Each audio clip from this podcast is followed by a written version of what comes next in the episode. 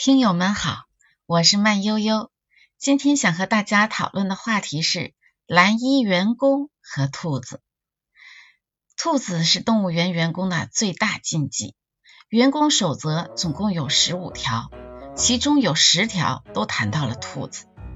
动物园官方的规则中明示了蓝衣员工有可能会变成兔子，但是没有明示游客是否会变成兔子。但是我们通过游客捡到的纸条，可以知道游客有可能会变成山羊，所以我们可以推测动物园里的兔子都是蓝衣员工变的。在员工守则中，蓝衣员工被告诫不要靠近兔子，不要碰触兔子周边。那么我们不禁会问：如果蓝衣员工接触了兔子，会怎么样呢？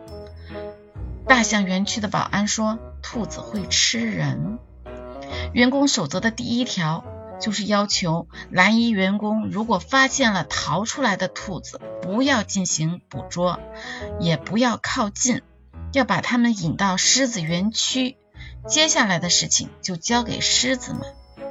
但是园长办公室的文件也在告诫园长，如果看见员工捕捉逃走的兔子，捡回干涸的水母，或者被白狮子咬死的兔子是正常现象，不必指责或者追问。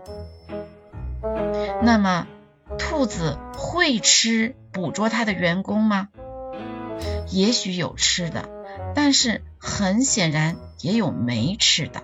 我们不禁要问：蓝员工为什么要违反规定？捉逃走的兔子，而不是把兔子引到狮子园区。蓝衣员工知道兔子是员工变的吗？他知道兔子到了狮子园区会被咬死吗？如果蓝衣员工接触了兔子，到底又会怎么样？我在此推测，兔子不吃追它的蓝衣员工，可能是因为。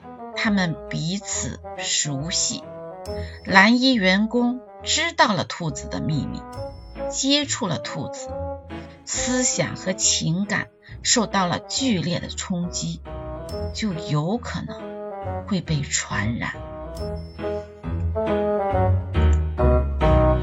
那么变成兔子以后又会怎样呢？